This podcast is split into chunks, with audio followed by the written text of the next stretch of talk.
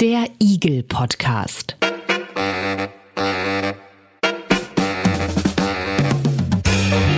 Ein Podcast rund um individuelle Gesundheitsleistungen.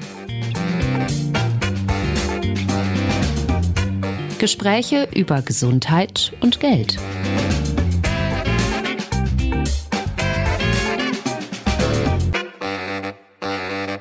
Herzlich willkommen zum Eagle Podcast. Ich bin Andreas Lange und dieses Mal, da sind wir nicht im üblichen Eagle Podcast Wohnzimmerstudio, was wir immer aufbauen, sondern am Rande der diesjährigen Jahrestagung des Netzwerks Evidenzbasierte Medizin in Potsdam. Also ein Podcast aus Potsdam quasi. Evidenzbasierte Medizin, nachweisorientierte Medizin, da haben wir schon mal eine Episode gemacht hier im Eagle Podcast und auch äh, der Eagle Monitor arbeitet ja nach diesen Prinzipien und äh, mit dem diesjährigen Oberthema dieser Tagung, Klima und Gesundheit heißt es da. Damit wollen wir uns beschäftigen heute im Eagle Podcast. Ich glaube, dieser Zusammenhang, das ist jetzt nicht neu, das liegt ja irgendwie auf der Hand, Klima und Gesundheit. Wenn das Klima nicht gesund ist, dann ist eben auch Planet Erde irgendwann nicht mehr gesund und dann trifft das natürlich auch die Lebewesen, die auf der Erde und von der Erde leben. Und soweit, glaube ich, ist es auch so einleuchtend. Aber die Frage des Kongressen und auch unsere Frage heute ist, wie muss sich die Medizin, wie muss sich die Gesundheitspolitik heute neu aufstellen, um angemessen zu reagieren auf die Folgen des Klimawandels. Also welche Rolle spielen dabei Studien, Gesundheitsdaten, Evidenz? Und bei diesem Themenkomplex, ich kann mir vorstellen, ist es auch wahnsinnig schwer, weil so irre viele Einflussfaktoren damit reinspielen. Alles hängt wirklich mit allem irgendwie zusammen. Also Klima und Gesundheit, evidenzbasierte Medizin für die Zukunft, das ist das Thema, das ist das Motto der diesjährigen Jahrestagung des Netzwerks, wo wir eben auch diese Podcast-Episode aufzeichnen. Und es ist das Thema heute im Eagle Podcast. Und was das bedeutet für die evidenzbasierte Medizin, das möchte ich diskutieren mit Professorin Tanja Krones die letzten zwei Jahre Vorsitzende des Netzwerks Evidenzbasierte Medizin, quasi Gastgeberin hier in Potsdam für die Jahrestagung des Netzwerks. Hallo, Frau Krones. Hallo. Und mit Doktorin Stefanie Bühn, Gesundheitswissenschaftlerin und wissenschaftliche Mitarbeiterin bei Klug und das ist die Deutsche Allianz Klimawandel und Gesundheit und außerdem auch Sprecherin der Arbeitsgemeinschaft Klimawandel und Gesundheit im EBM-Netzwerk. Hallo, Frau Bühn. Hallo. Wie viele Tage müsste so ein Kongress dauern, Frau Krones, um wirklich dieses Thema, weil eben so viele Einflussfaktoren damit dabei sind, um dieses Thema einigermaßen erschöpfend zu diskutieren oder zu behandeln? Zwei Jahre? Ich glaube, es ist, ich glaube, es wird uns immer begleiten. Ich glaube, es ist etwas, wo wir gar nicht sagen können, das hört irgendwann auf, sondern es wird immer dringender und ich glaube, tatsächlich wird, werden sich die nächsten Jahrzehnte ja immer mit diesem Thema befassen. Umfassend haben wir es diskutiert, also wir können viel Spannendes sagen. Ähm, ich glaube, wir haben ganz, ganz wesentliche Dinge in diesem Kongress schon ansprechen können in den letzten zwei Tagen. Was das im Einzelnen ist, da kommen wir natürlich noch dazu. Ähm, Frau Bühn, dieses Thema evidenzbasierte Medizin und Klima, also ich musste da da auch mal so ein bisschen drüber nachdenken. Es hat sich nicht für mich so direkt erschlossen, wo da die, die Zusammenhänge äh, sind. Hatten Sie den Eindruck, dass, dass es anderen auch so ging in diesem Kongress? War das schwierig, so dieses Thema irgendwie aufs Tapet zu bringen?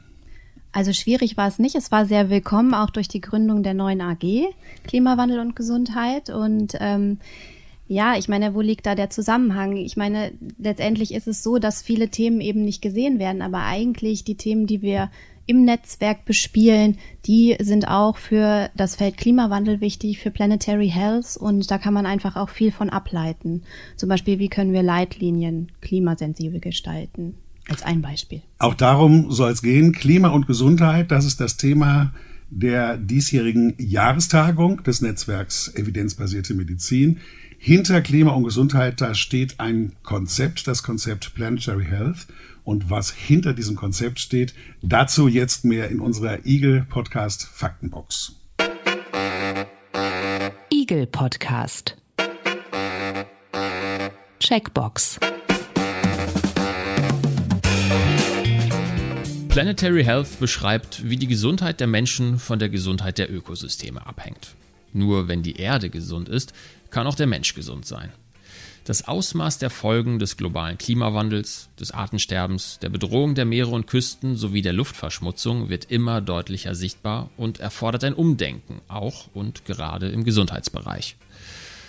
Planetary Health schaut auf den gesamten Planeten Erde mit all seinen menschengemachten und natürlichen Zusammenhängen als Grundlage für unsere Gesundheit.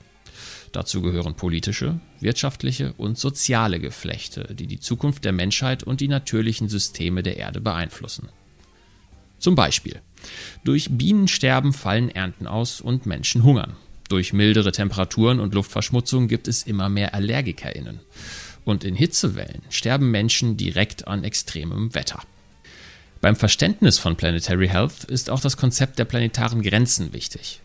Darunter versteht man Belastungsgrenzen der Umwelt, die wir einhalten müssen, um die Stabilität der Ökosysteme der Erde zu erhalten. Quelle von der Website Klug klimawandel-gesundheit.de Eagle Podcast.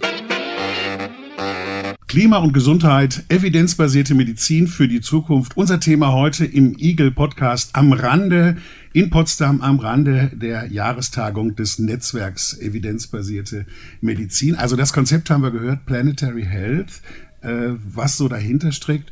Frau Bühn, in, in welche Bereiche spielt das eigentlich rein, Planetary Health, dieses Konzept, in welche Bereiche des Gesundheitswesens? Also man kann eigentlich sagen, dass es überall eine Rolle spielt im Gesundheitswesen, denn ähm, durch die Krisen, die wir erfahren, einmal durch die Klimakrise, aber auch durch die Biodiversitätskrise und auch durch die zunehmende Umweltverschmutzung, haben wir zum einen eine erhöhte Krankheitslast in fast allen Bereichen der Medizin zu verzeichnen und gleichzeitig haben wir auch noch ähm, Engpässe zum Beispiel in der Versorgungssicherheit zu befürchten, was jetzt Ressourcenverknappung angeht.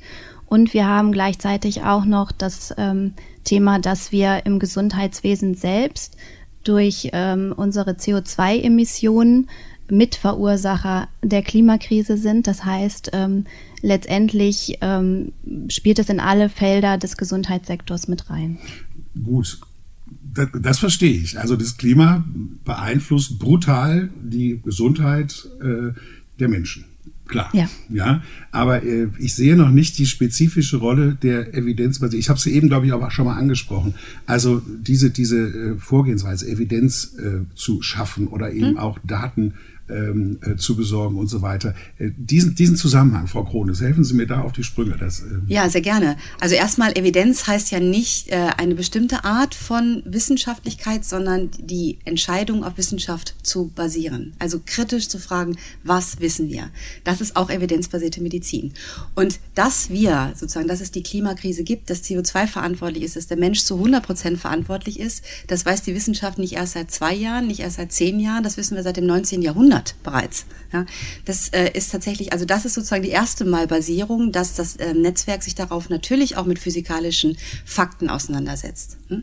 Also das, da ist der direkte Konnex. Es ist eine wissenschaftlich seit über einem Jahrhundert bekannte, wirklich muss man sagen, Tatsache.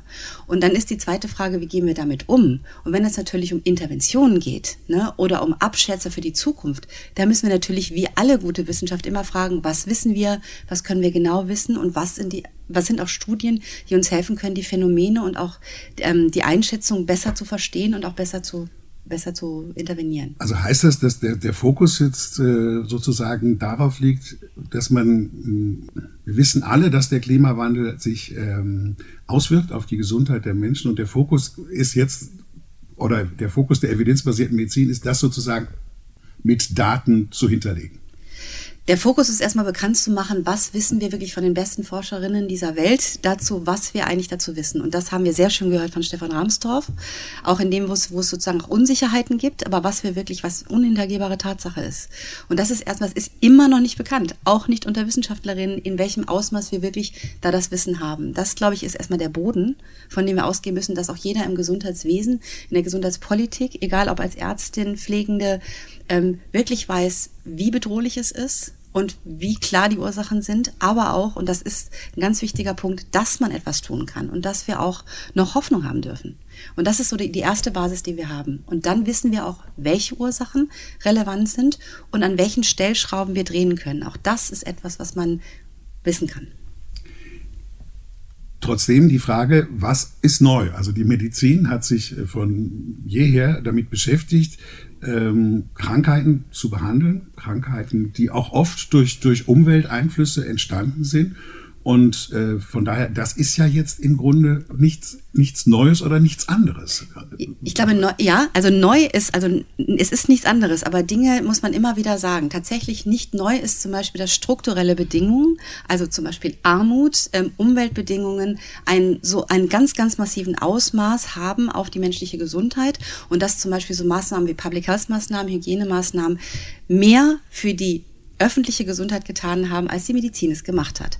Und das muss man immer wieder ins Bewusstsein rufen. Und das ist jetzt eben auch im, im, im Weiterdenken so, dass wir jetzt wissen, ich sage nur ein Beispiel, auch für sozusagen den Kern der Medizin, dass Feinstaub, European Health, äh, European Hearts ähm, Journal Studie, ein so hoher Risikofaktor ist wie Rauchen. Das heißt, wenn wir jetzt Menschen beraten als Ärztinnen in, in den Krankenhäusern, ist es eben nicht nur wichtig zu sagen, rauchst du, hör auf zu rauchen, Verhaltensprävention, sondern zu verstehen, dass die Verhältnisprävention, die immer schon relevant war, auch für die individuelle Gesundheit ein solchen, solches Ausmaß hat, dass wir auch anders sozusagen verstehen müssen, wie entstehen Herzinfarkte, wo sind die Faktoren und auch anders intervenieren müssen. Frau Bühn, Wer ist denn da gefragt? Also wenn wir sagen, es gibt da eine neue Ausrichtung, äh, das ist auch ein bisschen justiert worden hier auf diesem Kongress, wie diese Ausrichtung sein kann. Äh, wer ist denn da gefragt? Welche, welche Akteure sind jetzt in einer Weise gefragt, wie sie vielleicht vorher nicht gefragt waren? Ja, letztendlich sind äh, tatsächlich alle Akteure gefragt, ähm, transdisziplinär zusammenzuarbeiten. Also zum Beispiel Akteure der Wissenschaft, der Umweltwissenschaft, der Gesundheitswissenschaft, der Gesundheitsberufe, aber auch letztendlich der Politik, der Klimawissenschaften, ähm, Sozialwissenschaften und das in einem Maße, in, wie es vielleicht noch nie da gewesen ist. Sprich, wir müssen über Disziplinen weiter hinausdenken und müssen uns gegenseitig vernetzen, inspirieren, voneinander lernen und auch nochmal vielleicht so einen frischen Blick auf die Dinge bekommen und nicht Business as usual, sondern wirklich nochmal hinterfragen, mit dem, mit dem Anfängergeist sozusagen nochmal schauen, wie können wir denn die Sache nochmal neu betrachten und dann Kapazitäten bündeln und gemeinsam einen Weg finden. Also, wenn ich das richtig sehe, dann dauert so eine Studie meistens zwischen ein und zehn Jahren oder sogar noch länger, wenn es Langzeitstudien sind. Äh, und äh, wir haben es ja jetzt eben auch schon mal angesprochen oder ja angedacht, es sind so viele Einflussfaktoren, es hängt alles mit allem zusammen. Ähm, überheben Sie sich da nicht mit diesem Vorhaben? Also ich, ich, ich gebe Ihnen recht, es muss angegangen werden, aber ist das überhaupt zu leisten? Ist das überhaupt stemmbar? Naja, es, es kommt drauf an. Also ich denke mal, wenn man losgeht, dann hat man schon mal den ersten Schritt getan. Und ähm, ich denke, das Weitere kommt dann dazu. Also natürlich ist es, wir haben einmal den Dringlichkeitsfaktor, dass es, dass es dringend ist, dass wir jetzt ins Handeln kommen. Das ist der eine Faktor. Und ähm, außerdem ich denke mal, wenn wir uns davon lähmen lassen, dass die Aufgabe so groß ist, die Herausforderung so groß ist und nicht den ersten Schritt tun, dann ähm, ja, dann ist, ist alles Handeln ähm, nichtig letztendlich. Also wir müssen versuchen, ähm, diese diese ähm, Lähmung und dieses, äh, diese Paralyse sozusagen von dieser großen Aufgabe so ein bisschen wegzubringen und im, im eigenen Feld zu schauen, wo können wir handeln, wo können wir vielleicht auch alternative wissenschaftliche Studien, zum Beispiel in Form von Rapid Reviews, äh, bisschen Tempo machen, dass wir, dass wir Ergebnisse bekommen, die dann uns auch schnell handlungsleitend und handlungsweisend hilfreich sein können. Also ich war ja auch ähm, in der einen oder anderen Veranstaltung drin in diesem Kongress und äh, eine Sache, die mir so hängen geblieben ist, das war ähm, dann gestern ein Referent, der sagte, er macht jetzt auch eine Klimasprechstunde zum Beispiel in der Praxis. Und was er auch macht, ist natürlich nachhaltig wirtschaften mit der Praxis, also weniger Papier verbrauchen, weniger Plastik, lokal einkaufen und so weiter äh, und so fort. Und da habe ich gedacht, also das ist sehr lobenswert, aber das kann es doch nicht sein. Also das ist ja etwas, was im Moment ja jeder Haushalt macht und wo wir eigentlich auch alle angehalten sind, da nachhaltig irgendwie mit umzugehen. Das ist ja nicht äh, evidenzbasierte Medizin für die Zukunft. Naja, es ist ein, es ist ein Weg, aber natürlich haben Sie recht, das individuelle, ähm, die individuelle Verantwortung, das individuelle Verhalten ist das eine. Und auf der anderen Seite müssen wir aber auch das System verändern. Wir müssen unsere, wir müssen die Ernährungswende hinkriegen, wir müssen die Mobilitätswende hinkriegen, wir müssen ähm, beim Bauen schauen, wie wir uns anpassen können. Also es gibt auf verschiedenen Ebenen Schritte. Und auf der anderen Seite muss man natürlich auch sagen, dass jeder kleine Schritt auch wieder den nächsten äh, letztendlich in Bewegung setzt und dann natürlich auch zu, ähm, zu Effekten führt, dass irgendwann ähm, diese, diese Transformation ähm, und die sozialen Kipppunkte dazu führen, dass wir in die richtige Richtung gehen. Frau Kronis, erklären Sie mir mal diese Klimasprechstunde. Ich kann mich äh, an den Satz erinnern, der war einfach sehr eindrucksvoll. Äh, dass er, ähm, der, er war Hausarzt, äh, dass er gesagt hat, äh, er macht immer Klimasprechstunde und wenn er einen Patienten, eine Patientin in der Sprechstunde sitzen hat, hat er immer gleichzeitig den Patienten Erde mit da drin sitzen. Wie funktioniert das? Das funktioniert so, ähm, dass man wirklich positiv die Dinge verstärkt, wo wir wissen, dass es positive Verstärkungen gibt. Vielleicht nochmal zu dem, was Stefanie Bühn gerade gesagt hat.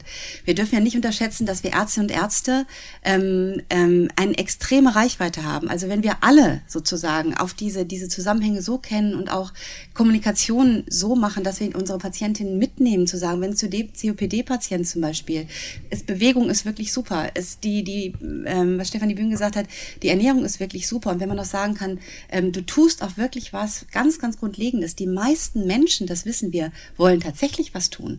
Und wenn man das verbindet und sagen wir, also nicht aus dieser Patientinnenrolle, du bist passiv, sondern du kannst was für dich tun und du kannst wirklich fürs große Ganze tun, dann ist das schon etwas anderes. Es ist ja nicht, es klingt nicht nur, es klingt klein, ist aber eine völlig andere Art der Kommunikation. Also, dass man einem Menschen auch sagen kann, du für dich als Patientin kannst für dich und für diese Dinge was tun, sodass das wirklich eine Win-Win-Situation ist. Und wenn das Ärzte und Ärzte tun, die immer noch das maximale Vertrauen haben, wenn man sich auch die, die Zahlen anguckt, wem vertrauen die Menschen, dann haben wir einen riesen Impact.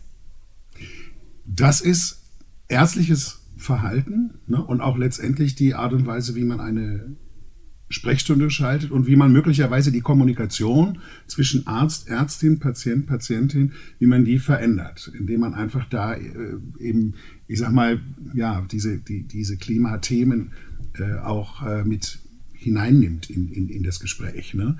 Äh, trotzdem, für mich immer noch eine nicht ganz geklärte Frage, wo kommt die evidenzbasierte Medizin ins Spiel in ihrer Eigenschaft, dass man sagt, nachweisorientierte, äh, nachweisorientierte Medizin in ihrer Eigenschaft eben äh, mit, mit Studien und äh, mit Datensammlung und Datenanalyse irgendwie diese Sache voranzubringen. Eine Sache ist zum Beispiel, dass, ich hatte eine, ein Beispiel angesprochen, vielleicht kommen wir nochmal auf das zurück. Wenn wir einen Patienten haben, der ein Hochrisikopatient ist für kardiovaskuläres Risiko und der wohnt jetzt an einer Sta Straße, wo extrem, also der wohnt an einer Straße, wo sehr viel Feinstaub ist, dann ist das erstmal die Frage, anamnestisch zu sagen, wo wohnst du? Wo bist du? Wir müssen anfangen, das werden wir ganz bestimmt auch tun, dass wir in denen, was wir bei Hochrisikopatienten mit Red Flags Messungen vielleicht auch machen, zu Hause, weil wir den Effekt kennen. Wir wissen den Risikofaktor ähm, Feinstaub. Und das ist nicht alle können wir, das ist ja das perfide, es ist ja auch ein sozialer Faktor. Wir wissen, Menschen, die arm sind, wohnen eher an der Straße mit Feinstaub. Da reichen die Präventionsmaßnahmen nicht. Und wenn man, ne, also die, oder reichen, reichen auf eine andere Art. Das heißt, es wird sozusagen eine ärztliche Aufgabe, weil es immer schon darum ging, dass wir auch, dass man auch sagt, wir, wir schicken sozusagen, das wird es geben, da ist sozusagen eine Sache, wo ich mir vorstellen kann, das wird es geben, per Krankenkasse verschrieben, da kommt eine Messung von Feinstaub in die Wohnung und dann kommt dann ein Feinstaubfilter rein. Und zwar so, dass der sozusagen Feinstaub da wegnimmt. Ich sage jetzt immer so ein Beispiel, das ist eine andere, das ist eine klar evidenzbasiert belegt schon, das ist ein Problem, das ist ein Hauptrisikofaktor und das wäre eine Intervention, die man dann sozusagen auch dann refinanzieren würde. Und das sollte bald passieren, zum Beispiel. Danke für dieses Beispiel. Ich höre aber raus, Frau Bühn, wenn äh, das eine, wenn das sozusagen eine Richtung sein kann der evidenzbasierten Medizin, dann wird das Netzwerk auch politischer. Man kann natürlich sagen, okay, die Krankenkasse muss den Feinstaubfilter zahlen. Man könnte aber auch sagen, die Straße muss weg, lieber Verkehrsminister oder so. Äh, ja, natürlich. Also ich habe ja eben schon mal die wichtigen verhältnispräventiven Maßnahmen angesprochen in Richtung Verkehr, Ernährung, Mobilität und äh, Bauen und so weiter. Das heißt letztendlich, die Politik muss natürlich die nötigen Rahmenbedingungen dafür schaffen. diese gesundheitsförderlichen Lebenswelten auch zu umzusetzen. Und natürlich hat das Netzwerk da auch im Auftrag, dahingehend äh, als Lobbyisten für Gesundheit, für eine gerechte Gesundheitsversorgung, für eine klimafreundliche Gesundheitsversorgung natürlich auch dahingehend auf die Politik einzuwirken und entsprechend auch Evidenz zusammenzustellen und sich da entsprechend zu positionieren vielleicht darf ich sagen, das Netzwerk war immer politisch. Vielleicht war es manchmal zu wenig, aber es war von Beginn an politisch.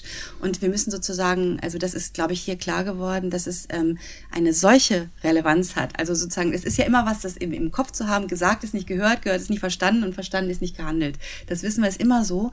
Und ich glaube, der Schritt sozusagen zu sagen, dass wir wirklich eine ganz andere Priorisierung von Forschung brauchen, von Forschungsinteressen in der EBM auch. Nicht nur in der EBM ähm, Community alleine, sondern grundlegend, weil es ähm, wirklich ähm, von dem, also von den Ressourcen, die wir haben, müssen wir das wirklich umlenken, um das Ziel zu erreichen, was wir, glaube ich, gemeinsam von Anfang an verfolgt haben, dass wir, wie Stefanie schon gesagt hat, eine evidenzbasierte, ähm, patientinnenorientierte, äh, gerechte Gesundheitspolitik für alle Menschen haben. Ja. Das Netzwerk war immer politisch, ja. haben Sie äh, gesagt? Ja ganz nebenbei, Sie haben ja auch 25-jähriges Jubiläum gefeiert jetzt hier auf dieser Jahrestagung. das stimmt. Und äh, wenn ich das richtig verstanden habe, waren es, war es aber eigentlich Gesundheitspolit ja, es waren gesundheitspolitische Forderungen. Wenn ich das jetzt richtig verstehe, dann soll jetzt auch die Forschung die Studien, die Daten sollen auch dazu dienen, eben nicht nur gesundheitspolitische Forderungen zu stellen, sondern eben auch verkehrspolitische, baupolitische, äh, sozialpolitische Forderungen. Also das ist, wäre neu. Ist, ist das richtig? Verstehe ich das richtig? Also ich würde jetzt nicht sagen, dass es neu ist, weil letztendlich ist ja, das hatte Tanja Kunnes auch angesprochen, letztendlich ist ja zum Beispiel Ungerechtigkeit oder, oder auch prekäre Lebensbedingungen sind natürlich ein Faktor für Krankheit. Und die Determinanten von Gesundheit, das ist ja äh, nicht nur äh, Medizin, sondern das sind ja auch soziale De Determinanten oder auch ökologische Determinanten. Und die spielen natürlich in die verschiedenen Felder wieder mit rein. Und wenn wir jetzt zum Beispiel ähm, in Städten dafür sorgen, dass es ähm, mehr Grünflächen gibt, weil wir ähm, mehr Hitze erwarten und mehr Hitzewellen bekommen werden, ähm, dann tun wir natürlich was für die Gesundheit. Und dann fordern wir natürlich auch stadt, äh, stadtplanerische Veränderungen. Die Frage ist, bitte korrigieren Sie mich, aber ja? ich habe trotzdem, ich sehe es trotzdem so ein bisschen so, dass sich der, der, der, der Forschungsfokus ein bisschen öffnet. Dass, dass es nicht, nicht mehr nur um, um diese mhm. medizinischen mhm. Sachen geht, sondern sich wirklich auf, auf gesellschaftliche Sachen öffnet. Sag mal ein Beispiel noch, also ähm, weil das ja mal ganz gut ist. Ja, ähm, wir sind ja ganz, das EWM-Netzwerk ist ja ganz, ganz stark natürlich auch mit der, mit der Frage, was kommt in die, in die Gesundheitsversorgung hinein. Dass wir ja auch die Daten liefern, die Methoden liefern, um zu überlegen, welche Medikamente, welche Verfahren ähm, sind evidenzbasiert auch sinnvoll ähm, einzufügen in das Gesundheitswesen. Und wir haben das gestern zum Beispiel diskutiert. Christian Schulz von Klug hat das auch sehr schön dargestellt gestern.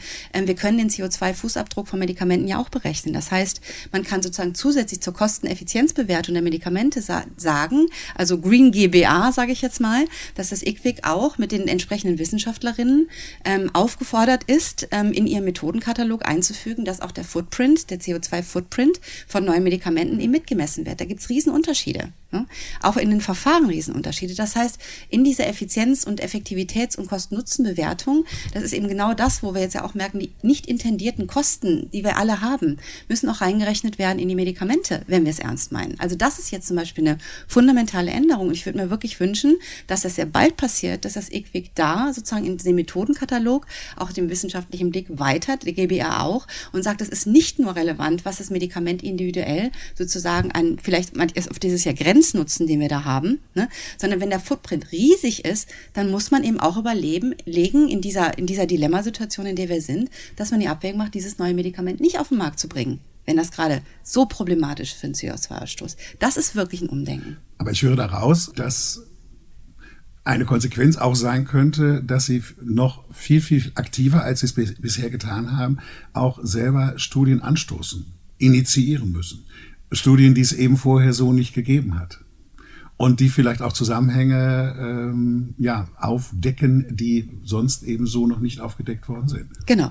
Also die ganze Studienlandschaft wird sich ändern, das ist ziemlich sicher. Sind denn, sind denn die Instrumentarien da, solche neuen Studien, anderen Studien äh, zu machen? Sind das die gleichen Methoden oder muss man da auch nochmal ganz neu über Studien, Sie haben jetzt eben gesagt, man muss nochmal Tabula Rasa machen, muss man mhm. da ganz neu, Frau Bühn, über Studien nachdenken? Also ich glaube, wir haben ein gutes Instrumentarium, auch im Netzwerk eine, eine große Kompetenz an Methodiken, die wir verwenden können, die wir übertragen können. Aber wir haben auch, und da habe ich ja eben das Beispiel Leitlinien auch nochmal genannt, wir stehen auch vor gewissen Herausforderungen. Ich nenne mal als Beispiel, wie ähm, suchen wir Literatur systematisch, die auch die Aspekte Umwelt äh, und äh, Klima mit abdecken und wie bringen wir die zusammen mit, mit gesundheitlichen Outcomes? Welche Outcomes priorisieren wir überhaupt wie? Und ähm, letztendlich ähm, auch, wie wir, wie wir die Leitlinien überhaupt klimasensibel besetzen können. Also wie können wir möglichst Kompetenz schaffen, dass wir überhaupt Aussagen darüber treffen können und auch diese Aussagen in die Empfehlungen ähm, übertragen können. Also da, da brauchen wir auf jeden Fall nochmal Methodiken, wie wir ähm, zum Beispiel im Bereich Leitlinien die Klimasensibilität berücksichtigen können. Und auf der anderen Seite gibt es aber auch schon ganz viel, jetzt wenn ich an den Bereich Public Health denke, ähm, das ist ja auch letztendlich ähm, Bevölkerungsgesundheit und ein bisschen breiter als nur evidenzbasierte Medizin, nämlich letztendlich evidenzbasierte Gesundheitsversorgung. Also nochmal dieses Feld ein bisschen breiter. Und da haben wir aber auch schon Methodiken und da können wir natürlich auch übertragen und dann natürlich aber auch wieder auf den Kontext mit weiter erweitern. Und das ist auf jeden Fall eine Aufgabe auch für die AG jetzt mit, dieses Feld weiter zu beackern und sich auszutauschen und dort auch mit anderen Fachgesellschaften sich auf den Weg zu machen, ähm, methodische Lösungen zu erarbeiten. Frau Kohnes, gibt es da eine besondere ähm, Expertise? Gibt es da besondere Skills, die jetzt eben ganz besonders gebraucht werden, auch noch mehr als vorher?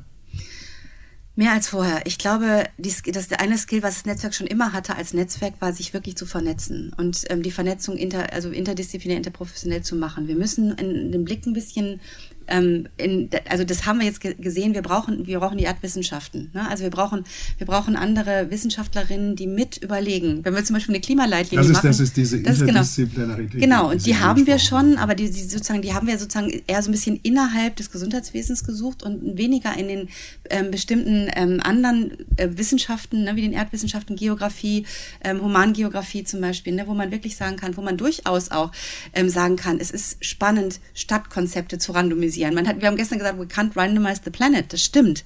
Aber ich bin nicht überzeugt davon, dass man nicht Stadtpolitik auch randomisieren könnte, in bestimmten Sachen zu sagen könnte, wir machen wirklich eine Zufallsverteilung, wenn wir es nicht wissen, was für eine Art von Begrünung, sage ich jetzt mal, zum Beispiel, wie wirkt, ja, ähm, und es ist ja nichts Schlechtes, ähm, und die, das Placebo ist einfach ähm, dann das anders, ne, das anders zu machen, beziehungsweise das nicht sozusagen strukturell ähm, nach bestimmten Erkenntnissen zu gestalten. Ähm, zum Beispiel wissen wir, dass, dass Städte äh, gentrifiziert werden. Das haben wir gestern gelernt. Wenn, wenn man Grünflächen macht, ähm, dann ziehen die Leute dahin, dann ziehen die Leute dahin, ähm, beziehungsweise weg oder die Reicheren gehen in die grüneren Stadtviertel. Das heißt, man könnte eine Randomisierung sich überlegen, dass man grün, dass man begrünt und dass man zusätzlich noch sozialpolitisch dann sagt, gerade die äh, zum Beispiel Sozialwohnungen werden und die werden gebunden, werden eben genau in diese Grünfläche gesetzt. Also das wäre es ist ja es ist ja nur dann irgendwie aussagekräftig, wenn man dann eben eine andere Stadt nicht begrünt.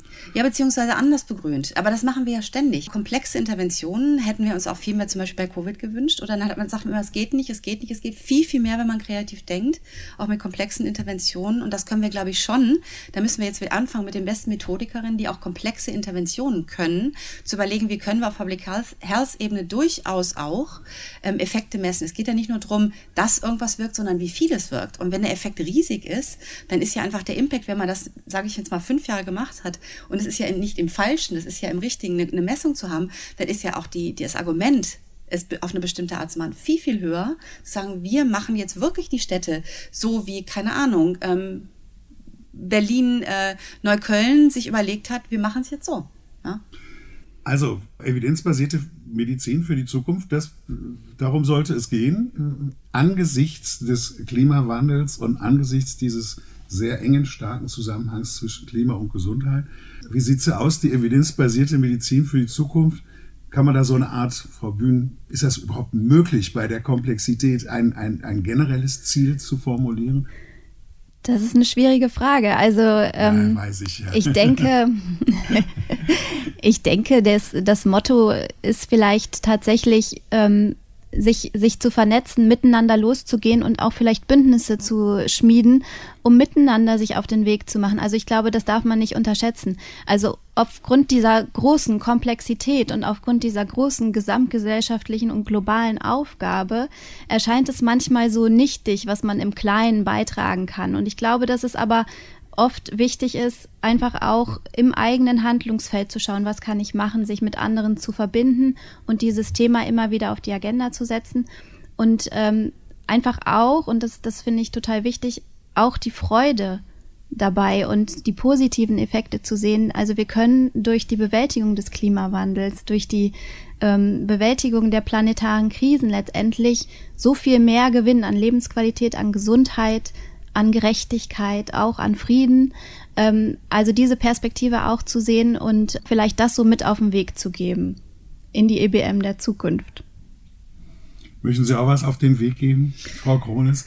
Ja, ich, ich, ich habe jetzt gerade so ganz spontan noch gesagt, wir haben, wir haben, wir kämpfen seit Jahrzehnten für patientenorientierte Endpunkte. Und ich glaube, die planetaren Endpunkte, die wir brauchen, die sind bekannt. Also es geht wirklich darum, dass wir, dass wir sozusagen eben das Ziel ist, dass wir diese Grenzen nicht so überschreiten, dass wir wirklich die, also dass wir das Risiko verringern, dass diese Kipppunkte letztlich passieren. Und ich glaube, das ist ein, das ist ein Endpunkt, den wir gesetzt haben. Das ist der Endpunkt. Und diesen, auf diesen Endpunkt zu, zuzugucken und das zu überlegen gemeinsam, auf Interessenskonflikte, das will ich noch sagen, aufmerksam zu machen, die, das ist das, das ist auch klassisch EBM oder Interessensbindung, Interessenskonflikte klar zu machen, was die Industrie an Milliarden reingibt, wie die Zuckerindustrie, die Tabakindustrie, so ist es auch die Industrie, die CO2 ausstößt, also die ganze Erdölindustrie, die wirklich ähm, Wissens, also Bias, nicht nur Bias, kann man sagen, propagandamäßig Geld, Geld reingibt. Die wussten das schon ewig, Exxon wusste schon ewig, was passiert. Die wussten den Klimawandel schon. Ähm, die, das da sozusagen mit drauf aufmerksam zu machen ne? und das sozusagen sehen. Das ist auch die, die Zukunft, dass Interessensbindungen nicht nur da gesehen werden, sondern auch da. Und da geht es tatsächlich darum, wie wir es immer gemacht haben, ähm, ganz transparent und skeptisch und kritisch anzusprechen, dass es da in dieser Hinsicht wirklich ums Ganze geht und dass wir da alles reinsetzen müssen, dass wir da besser werden. Es geht ums Ganze und es ist eine gewaltige Aufgabe. Ich glaube, das ist klar geworden, nicht nur auf dem Kongress hier äh, in Potsdam, sondern auch äh, in dem Gespräch. Klima und Gesundheit, darum ging es heute im Eagle Podcast. Evidenzbasierte Medizin für die Zukunft. Nichts Kleines, wie wir gehört haben. Das war ein Podcast direkt von der diesjährigen Jahrestagung des Netzwerks Evidenzbasierte Medizin. Und äh, Klima und Gesundheit war eben auch das Motto der Tagung. Äh, so kam es. Und ich möchte mich bedanken bei meinen beiden Diskutantinnen, äh, Professorin Tanja Krones, die letzten zwei Jahre Vorsitzende des Netzwerks Evidenzbasierte Medizin, quasi Gastgeber, noch Gastgeberin hier in Potsdam für die Jahrestagung. Vielen, vielen Dank. Sehr gerne. Und äh, Doktorin Stefanie Bühn, Gesundheitswissenschaftlerin und wissenschaftliche Mitarbeiterin bei Klug. Was das ist, haben wir gehört im Podcast Die Deutsche Allianz Klimawandel und Gesundheit. Sprecherin auch der AG Klimawandel und Gesundheit im EBM-Netzwerk. Herzlichen Dank. Ja, herzlichen Dank. Eine Ankündigung noch in eigener Sache. Äh, diese Jahrestagung, auf der wir hier diesen Podcast aufnehmen, äh, ist auch angeklungen eben schon. Die hat auch einen runden Geburtstag also nicht die Tagung, aber das Netzwerk dahinter, Netzwerk Evidenzbasierte Medizin, feierte jetzt hier 25-jährigen Geburtstag. Und dazu möchten wir im Eagle Podcast auch eine Sonderfolge veröffentlichen. So viel sei verraten mit einem jüngeren Vertreter der EBM und äh, ja, einem Mann der ersten Stunde, kann man sagen. 25 Jahre, Netzwerk Evidenzbasierte Medizin. Wie hat es die Gesundheitslandschaft in Deutschland verändert und was sind so wichtige Aufgaben für die Zukunft, also auch was wir heute besprochen haben? Dazu mehr im nächsten Eagle Podcast. Für heute vielen Dank für Ihr Interesse. Besuchen Sie uns auch auf äh, eagle-monitor.de. Schreiben Sie uns gerne ins Kommentarfeld, was gefallen hat und was nicht. Ich bin Andreas Lange. Vielen Dank fürs Zuhören und bis zum nächsten Mal.